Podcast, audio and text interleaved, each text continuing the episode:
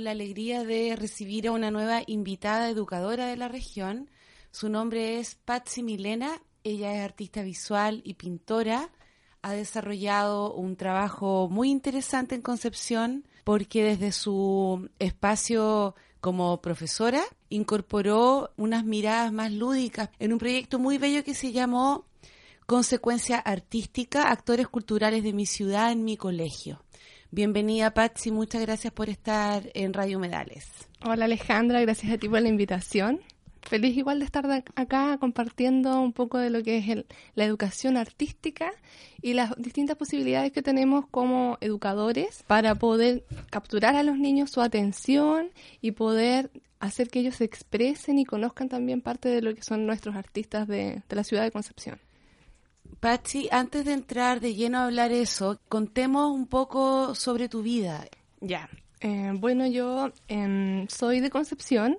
Desde chiquitita viví en Hualpencillo, lo que ahora se llama Hualpen, donde, bueno, hay un club hípico, hay humedales cerca, también está el mar muy cerca, Lenga, y siempre tuve relación con la naturaleza. estaba el Cerro Amarillo, donde iba a jugar con barro. Me acuerdo, tengo esos recuerdos de niñez y creo que mi interés por el territorio y el paisaje tienen que ver con instancias lúdicas de juego en la infancia. Y porque eso me gusta, me hace feliz y creo que es muy sano para desarrollarse en la vida también, en, el entorno natural y con los demás, como un, medio de, sanarse, también un poco terapéutico y de disfrutar la vida, la amistad, el conocer a otras personas también. Así que creo que el juego eh, y relacionarse con, los materiales naturales, subirse a los árboles, jugar con tierra, todas esas cosas, eh, el oler también, el involucrar los sentidos al conocer nuestra naturaleza, conocer cómo huele el poleo, por ejemplo. Todas esas pequeñas cosas, el matico, eh, me ayudaron también a disfrutar del entorno inmediato a disfrutar de, la vida, de las pequeñas cosas cotidianas que nos pueden servir para vincularnos con, nuestra familia, con nuestros conocidos, etcétera. ¿En esa experiencia fuiste una niña más ensimismada? Sí, igual era un poco ensimismada, pero tenía periodos también sociales, desarrollé esta imaginación, yo creo, porque al estar escuchando y como con harta, ah, ¿cómo se llama cuando tú sientes? Eh, eh, percepción, estímulo. claro, con hartos estímulos, eh, uno está más abierta a compartir también sobre esos estímulos con los demás, pues, inventar juegos nuevos. Yo me di cuenta ahora de grande que, el juego en la naturaleza o con, elementos naturales había tenido que ver en, lo que a mí me interesa ahora, investigar, a partir del territorio. ¿Y lo has incorporado a tu metodología? Sí, no tan de lleno. Yo creo que este año ya voy a empezar a, buscar la forma de hablar más de eso puntualmente, pero creo que de manera inconsciente siempre está un poco incorporado por las materialidades, por lo que podemos conocer por paisaje, etcétera. También tiene que ver un poco la identidad, sentirme de un lugar que está lleno de humedales, que tiene muchas muchas lagunas y lagos, una ciudad de Chile que tiene en su parte urbana tantas lagunas y que es algo muy característico y no, no se repite en las otras regiones de Chile. De hecho, la región de los lagos en el centro urbano no tiene tantas lagunas como Concepción. Entonces, algo que yo creo que identifica a nuestra ciudad, nosotros tenemos que ir haciéndonos conciencia de esa diversidad o, de esa identidad de, de, este lugar donde vivimos y disfrutarlo y empoderarnos también con eso y contar sobre eso, hablar de eso, visualizarlo, conocerlo más. Patsy, ¿y cómo te pegaste el salto a las artes visuales? Cuando vivía en Hualpencillo tenía un profesor en Talcahuano que hacía talleres que se llama Robinson Delgado. Él es pintor, muralista, es una persona de, un corazón bien grande y tiene una relación con los niños muy bonita porque tenía la particularidad de que cuando nos estaba educando y enseñando cosas de arte siempre se agachaba. Entonces te hablaba a tu altura. Y ahora yo he leído todo cómo enseñarles a los niños y que eso es una súper buena metodología para que ellos te escuchen y sepas que, que como adulto estás interesado en él, no como un niñito que no sabe nada, sino como una persona interesante. Claro, y ahora está estudiado a partir de la psicología y todo, y que eso es muy, es muy bueno como estrategia de vinculación pedagógica. Pero él lo hacía, yo creo, intuitivamente. Y tiene mucha, tuvo muchos lindos gestos educativos de abrirnos los ojos como niños y de darnos la posibilidad de expresar nuestras ideas y de ser escuchados. Así que bueno, yo estoy muy agradecida de él como formador también de mí, eh, como artista. Y fue uno de, los primeros profesores que tuve y en los talleres que participé, él hacía clases en La Tortuga. En un, tenía un, taller de arte grande ahí, muchos lienzos muy grandes, era muy estimulante. O sea, ¿eso determinó un poco tu gusto o la toma de decisión a estudiar arte? Yo creo que sí. Fueron uno. También después tuve otra profesora. ¿Quién? Ay, no recuerdo bien su nombre porque fue un periodo más corto e iba a clases en la estación, en la ex estación. Ella se había conseguido ahí un María, no recuerdo el, nombre. Y mm, la experiencia también de, ir a esos lugares me marcó. Por ejemplo, la ex estación de trenes tiene un mural de Gregorio de la Fuente, que a mí me parece muy interesante y he estado trabajando también en, en poder eh, visibilizar ese mural. Está en restauración ahora llevando chicos para allá y que conozcan un poco más de la historia, cuenta la historia de Concepción, además de ese mural. Y yo ahí tuve clases cuando estaba en primero medio del liceo. ¿Y tú crees que esas experiencias que salen del aula, del aula, quiero decir, son más valiosas que las buenas clases que uno puede tener en la sala? Yo creo que son muy significativas. No sé si serán más valiosas porque igual tuve profesores que me marcaron mucho, pero creo que son pueden ser tanto o más también y también hay experiencias que tú puedes tener con personas que no necesariamente son profesores y que te guían y te enseñan o te muestran libros interesantes. Personas que mm, a lo mejor no tan conscientemente te dan un mensaje que a ti te sirve mucho para ir explorando tus capacidades cognitivas y expresivas. Claro, lo importante entonces desde esa mirada que tienes es estar siempre en contacto con otros. Sí, yo creo que eh, eso de estar en comunicación, puede ser en comunicación verbal, la comunicación desde la escritura, desde la literatura, desde el arte, desde la música.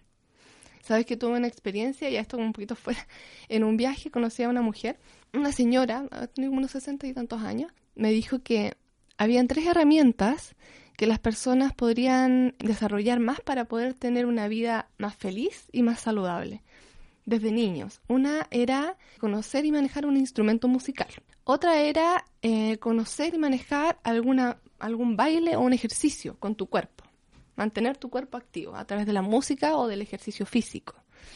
Y la otra era conocer y manejar eh, otra, otra lengua aparte de tu idioma nativo. Entonces esas tres herramientas, que son todas de comunicación también, eh, te pueden ayudar a tener mejor empatía y desarrollar vínculos de comunicación para poder abrirte camino en el mundo laboral, en el mundo afectivo también, interpersonal y ibas a poder tener una mejor convivencia y mejor vida finalmente. O sea, ser feliz más allá de ser exitoso, yo lo entendí así. Y fue una conversación súper nutritiva y ella no, es, no fue ni profesora, ni amiga, ni familiar. Fue una persona X que conocí en una exposición, en una exposición de una casa galería en México. Claro, bueno, esas cosas hacen sentido, creo yo, cuando estás en sintonía contigo misma o con tus propios intereses. Entonces, estás tan alerta y de lo que estás observando que estás percibiendo finamente algunos mensajes, porque a lo mejor a otras personas eso no le hace ni un sentido. ¿Qué cosas como artista, como pintora, son las que te interesan? ¿Cuáles son los temas que caracterizan tu propuesta artística? Ya. Yo creo que los temas, así como a grandes rasgos, es el territorio, la identidad con, vinculado a la mirada, identidad, mirada. Y también tiene algo de eh, actitudinal, como el mismo nombre, ser paisaje tiene que ver con una postura también, una postura oyente, una postura que se vincula en armonía también con el territorio. De cuando yo le puse ser paisaje, pensé en que nosotros podríamos considerarnos parte del entorno natural que nos rodea y no entes que, tienen como poder este territorio como suyo, ¿cierto? Como esto es, mío y puedo hacer con ello lo que me da la gana. Entonces voy a empezar a tapar todos los humedales, a rellenarlos, a hacer inmobiliaria y a destruir todo. Entonces yo creo que cuando las personas pueden vincularse con amor con los territorios que, que viven, eh, y verse como una parte muy pequeña de, todo, de algo que es mucho más grande, puede tener consideración con los demás y, con el entorno que nosotros vamos a, pasar de, acá y tenemos que preocuparnos de, de los más pequeños también y de las generaciones que vienen, ser un poquito más conscientes de cómo nosotros estamos habitando este lugar, cómo lo cuidamos, cómo lo valoramos y, y si lo conocemos siquiera. ¿Qué es un humedal? ¿Para qué nos puede servir?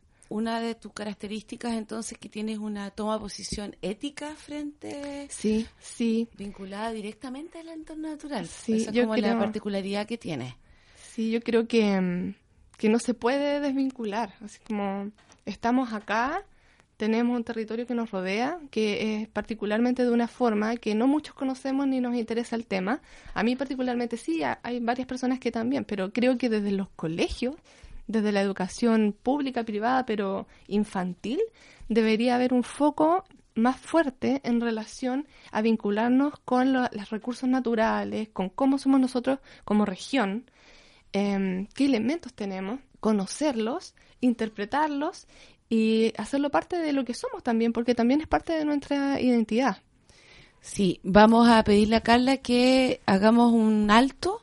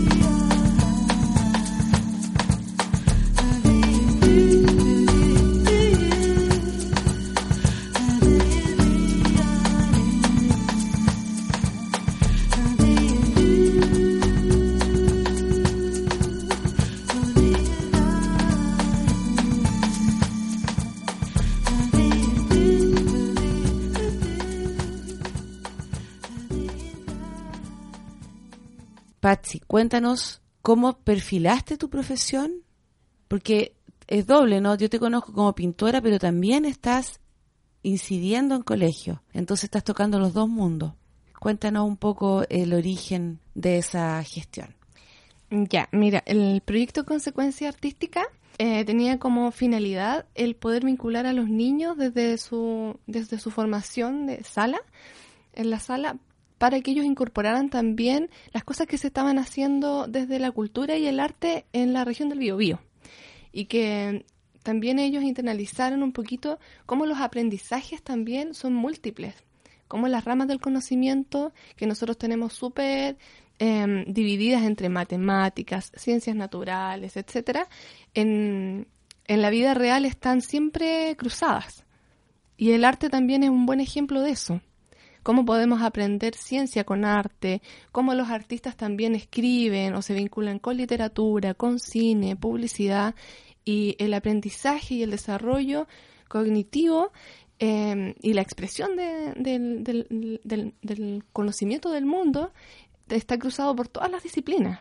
Entonces, yo quería que ellos conocieran a, personas que trabajan en cultura y que mm, están trabajando activamente en su ciudad, o sea, que vieran que el arte no es algo que se está haciendo, no sé, no es, no, no es lo que se ve en Santiago o en, artistas de Estados Unidos, no es algo tan lejano nomás, es algo que tenemos al lado de nosotros y que podemos conocer de cerca. Pero para eso tenemos que abrir un poco más nuestra mirada y empezar a, interesarnos y, a investigar sobre quiénes son los artistas que están haciendo obras y cosas en Concepción. Yo quería que fuera variado y esto fue en, dos bloques de clase, entonces en una hora y media, porque los bloques son de 90 minutos, ¿cierto? Cada hora de pedagógica.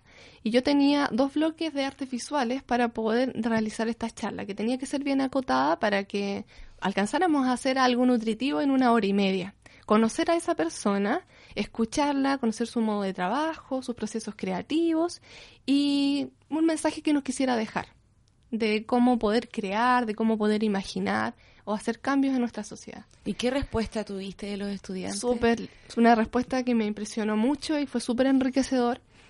Eh, fueron puras mujeres porque estaba en el colegio Inmaculada Concepción, que es un colegio de niñas, un colegio y de monjas. Y de monjas. Entonces para mí también era súper motivante, era un desafío poder llevar eh, artistas contemporáneos. ¿Como quién? Mira, eh, en la lista tenía a Carlos Vergara, que es un artista grabador, dibujante y grabador. Pia Aldana, que es una artista dioramista. Ella trabaja con una con el, con el patrimonio también, la arquitectura de, de Concepción y las trabaja en en dioramas miniatura. Es impresionante el trabajo de Pía y es muy atractivo para transversalmente para todas las edades. Y ella también es una investigadora, es magíster en literatura, es una mujer muy culta y muy amable, entonces tuvo muy buena llegada con las chicas. Eh, Alex Letelier, que es amigo mío, que es un cinéfilo y que hizo un ciclo de cine que duró muchos años y un proyecto todavía dura de hecho vamos a tener ah de veras un ciclo ahora en este mes con, sí. con ciclo ovni claro lo que pasa es que Alex lo hacía siempre todo, todas las semanas un día ahora ya eso paró pero va a tener una instancia de nuevo de, de, hablar de cine y mostrar el cine con el proyecto que tienen ustedes entonces él él habló también de cómo el cine es una demostración de cómo se cruzan los tipos de aprendizaje y de expresión porque el cine eh, se ve atravesado también por la fotografía, por ejemplo, por la escenografía, por el color, por la pintura. Es un cruce, un cruce de, un cruce de, informaciones también. Entonces, esa era una, una yo creo que, de, de, las cosas que me motivaban, de poder ampliar su visión de las profesiones y de los oficios de que ellos supieran de que no estaban solamente esto, estas opciones laborales eh, tan estipuladas y, tan tradicionales también, por ejemplo, enfermería, no sé. Y que además en Chile la oferta académica es muy obsoleta. Las carreras son las mismas de siempre, incluso con los mismos nombres. Muy pocas han, se han incorporado a las mallas nuevas. Mm, entonces, eh, entonces diversificar esa educación que, que te hacen elegir, ¿no? Humanista, científico o eh, bueno, ahora no sé cómo se llamará en mi época. Claro. Sí, igual yo creo que esa, esa división también sigue, con otros nombres puede ser, pero es lo mismo. Claro. Pero que ellos miren que el, el abanico también estaba condicionado por cruces. Por ejemplo, si querían estudiar una carrera que sea muy científica, también pueden ver el lado más humanista o cómo vincularlo o desarrollarse en otras áreas. Y, eso me ayudó mucho a mí para que ellos lo interpreten, porque yo creo que es súper sano también que todos nosotros, como adultos, nunca olvidemos nuestra condición de niños y, de adolescentes. Porque yo nunca olvido cuando estaba en cuarto medio eh, que había un, un hoyo negro, así como que me sentía con miedo. Miedo de equivocarme, de no elegir la carrera perfecta. Y eso no existe, no existe. Y tampoco hay tiempos tan estipulados para que tú lo encuentres. Puede, puede ser cuando sales de cuarto, pueden ser 10 años después de que saliste de cuarto, porque todo el currículum que te da las experiencias fuera de las instituciones son enriquecedores también. Uno aprende de, de las experiencias que tienes laborales, los intentos, Así buscar es. otras posibilidades también, con quién te vinculas. Y el currículo no puede ser estacionario ni unidireccional. Una persona puede enriquecer y nutrir su profesión con otros conocimientos y otras otras te- otras experiencias. Es, en el esa- fondo. es- es- claro, es esa la, el espíritu que tenía el proyecto. Y que ellos vienen el abanico con más colores. ¿Y por qué elegiste a las personas que elegiste para esa, ese proyecto? Mira, algunas personas las elegí porque admiro mucho su trabajo Ya. y les pregunté. Otras me dijeron, pucha, no puedo, estoy con muchos proyectos, no. Y en el caso de Ángela Neira, que ella es editora y escritora, poeta, eh, ella me llamó. Me llamó y me dijo, oye, supe del proyecto y me gustaría participar. Y yo encantada, claro. Y fue una experiencia, yo creo que una de las más fuertes, porque fue muy política también. Ángela es marcadamente ¿Siempre en, feminista. ¿Siempre en Inmaculada Concepción? Sí, sí. Yo quería que se extendiera más, pero hasta el minuto todavía no, no tengo el financiamiento, porque igual a mí me da lata decirle a todos los artistas que conozco, oye, anda gratis, porque sé que es un trabajo también. Entonces, para valorar nuestro, nuestro oficio, nuestra dedicación, una de las formas es financiándolo. Entonces, estoy tratando de postularlo de nuevo para que en el futuro se pueda... hacer. Postularlo a que eso fue un proyecto Fondart. No, eso yo lo hice como proyecto piloto de manera Ah, autogestionada. Pero eh, no quería repetirlo por segunda vez con la autogestión porque siento que también estoy quitándole eh, el valor a través de no financiarlo, de no pagar honorarios. Voy a, voy a hacer una corrección. La autogestión no es gratuidad, es lo contrario.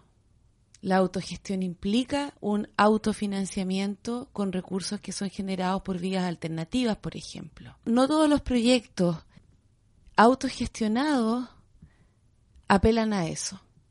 Tienes razón, sí. Sí, eh, lo digo porque estamos pasando por un concepto gigante que nos une a todas nosotras ahora, que es que todas somos autónomas en nuestra gestión. Es distinto a lo que yo sé a lo que te refiere a, a hacer que un proyecto sea sustentable Claro. y que no esté pueda basado solamente en la buena voluntad de los gestores y los artistas, sino que se comprometan las instituciones porque son ellas las que tienen que poner en valor el trabajo. Sí, y es difícil encontrar el financiamiento de, de estos medios, como tú dices, tus alternativos. Yo lo he hecho a, a veces, pero siempre no es lo ideal. Siempre es, es poquito, es que mira, yo te podría, es así como, Precarizado. sí, precarizado y eso no es, no es lo ideal.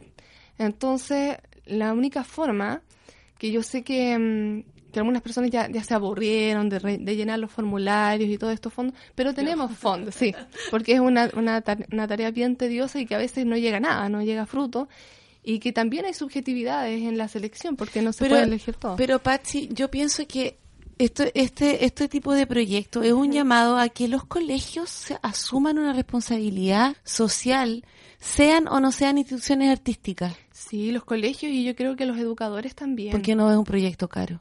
no, pues, Es absolutamente pagable porque de hecho son honorarios a esa escala, no a la escala de alguien que va a compartir una experiencia sí. o a generar a lo mejor luego una instancia de taller o un proyecto que puede crecer, sí, con financiamiento te dicen, ok, te financiamos, pero queremos que crezca el proyecto y se incorpore. A mí- Pero no puede estar sola, Patsy Milena haciendo todo, todo, digamos, o sea, tiene que haber un apoyo del colegio, en este caso Inmaculada Concepción, debiera querer repetir esa experiencia, ¿no? Sí, sería ideal. Bueno, ahora se van a ir de ahí.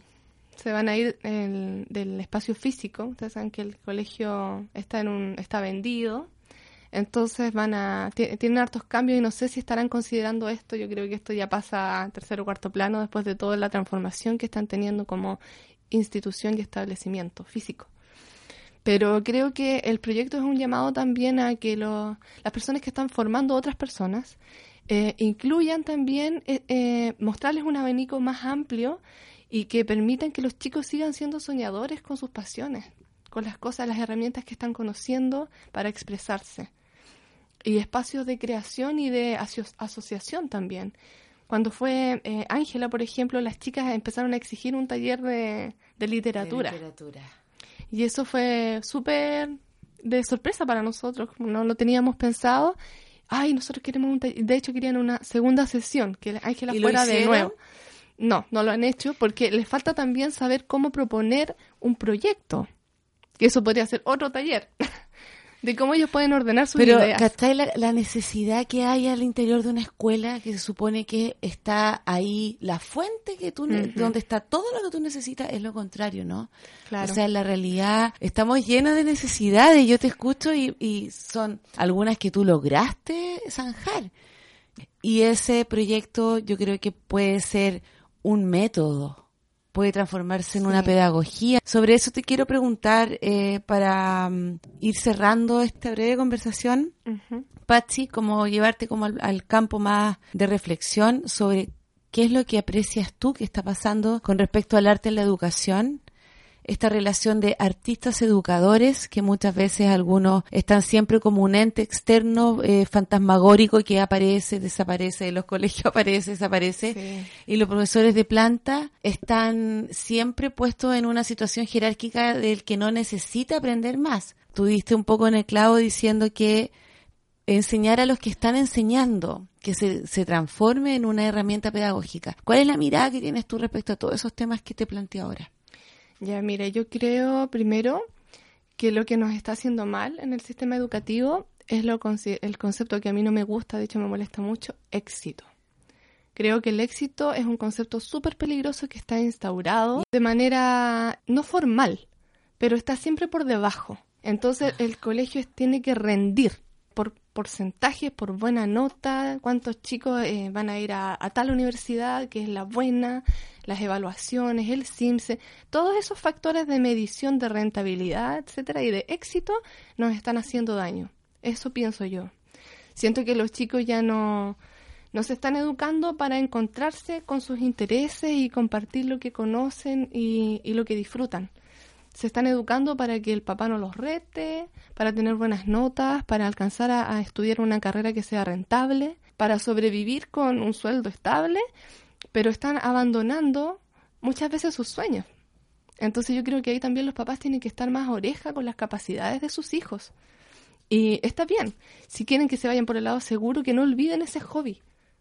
Que siempre los acompañe y respaldar a los hijos en ese hobby mucho, darles herramientas. Si les gusta la música o les gusta la poesía, cómprales libros, cómprales instrumentos musicales, eh, contrata un profesor particular. Hay muchos artistas y personas que, que crean arte, poesía, etcétera, que están sin trabajo además. Entonces yo creo que es necesario crear nueva- nuevos trabajos y valorar a las personas que tenemos y que están haciendo cosas siempre, siempre con los menos, con la- en un en una escenario muy hostil. Todos trabajamos a honorarios. Existen muy pocas personas que han, han podido entregarse a un trabajo ya más estable, entre comillas, exitoso, rentable, Sí, etcétera. talleres por hora que no sé de dónde salió que un tallerista tiene que ganar 13.500 pesos por hora y eso está asumido como que son las 12 del día, o sea, nadie lo discute. Mm. Entonces, es muy importante entender que la educación es el espacio de cultura que puede vivir una persona que no puede acceder a los otros porque está cruzado por el, el capitalismo. Entonces, si tú no tienes el capital contante y sonante, no puedes acceder a espacios de cultura y arte. A pesar de que muchos de ellos, por ley, tienen que tener actividad gratuita, hay muchos motivos para no ir el desplazamiento, el horario, el tiempo, etcétera. Entonces, Y la falta de vínculo igual, porque yo estoy segura de que las cosas que las cosas que se desarrollan y que a nosotros no nos gustan, no nos gustan no porque sea algo aburrido, no, no son esas las, razo- las razones. Las razones de que algunas eh, disciplinas no nos interesan es porque no la, nunca nos hemos vinculado con, es- con eso. Las matemáticas cuando no nos gustan es porque no nunca las entendimos muy bien. En el momento que nosotros podemos entenderlas mejor, no tenemos esa, ese karma, así como, ay, matemáticas. Y lo digo por experiencia, porque hay, he, tenido la experiencia, ah, sí, es entretenido igual. Puedes ver el lado entretenido de las cosas cuando te vinculas con esas cosas. Entonces yo creo que si los niños desde chicos nunca van al teatro, nunca ven una ópera, nunca fueron a una exposición de artes visuales, es muy difícil que cuando sean adultos tengan el interés de participar de una exposición, de ir a un museo, de ir al, al- a, ver una película, no, no esas películas como Rápido y Furioso, una película que tenga un poquito más de profundidad o más alternativa. O no que vea otra película, claro, que vea La Rápido y Furioso, que pero que también vea Sí. las películas, eh, las documentales chilenos. A ver, con, la, con esa diversidad y un poco hacia donde debiera apuntar todo lo que se hace en educación, uno se genera pensamientos críticos. Sí, Y a partir de esa plataformita de pensamiento crítico, tú puedes resolver tu vida entera, digamos. O sea, en un ejercicio cotidiano que no cesa de ir eligiendo lo mejor Son para herramientas. ti. ¿Cómo mejoramos y qué mejoramos de la educación actual? Eh, bueno, no sé si quién soy yo para decir eso, pero puedo dar mi opinión. Eh, yo creo que nos falta más amor. Más amor a, a lo que hacemos. a- en el aula hay muchos profes que están cansados y se les nota y eso uno lo proyecta también. Y mm, a los chicos solamente les faltan oportunidades para poder experimentar, pero con guía, guía directa. Yo creo que un chico que está trabajando solo y que después lo van a evaluar y le dicen, esto está malo, o esto lo tienes que explicarlo de tal manera, es distinto que te digan que solo que está malo ni te, te den una mala nota, a que te expliquen cómo lo puedes hacer mejor, cuáles son tus posibilidades, qué puedes intentar, específicamente. Entonces, yo creo que trabajar desde las oportunidades más que de las descalificaciones. Y ahí está el amor, en ver con empatía cómo yo puedo llegar al, otro desde la educación o también puede ser desde la amistad, pero creo que en todos los ámbitos nos hace falta amor y lo veo en la calle, lo veo cuando voy a la micro. Me doy cuenta de que si hubiese un poquito más de amor por la ciudad, eh, no estaría tan contaminada, no estaría tan destruida. Desde, desde la política, desde los gobernantes, ¿por qué no se preocupan de rescatar el patrimonio? ¿Por qué se está perdiendo tanto? Falta de amor, de conexión, porque no saben el valor que tienen. Desde la educación tampoco se ha impulsado eso. Entonces, eso, amor por los territorios, amor por la arquitectura que se está perdiendo, amor por la- los artistas y por la gente que crea, que todavía tiene ese espíritu creativo, y valoriz- valorizar esas cosas. Yo creo que eso nomás, de manera general, puede ser un impulso para poder seguir eh, empatizando y haciendo algo para dejar como legado.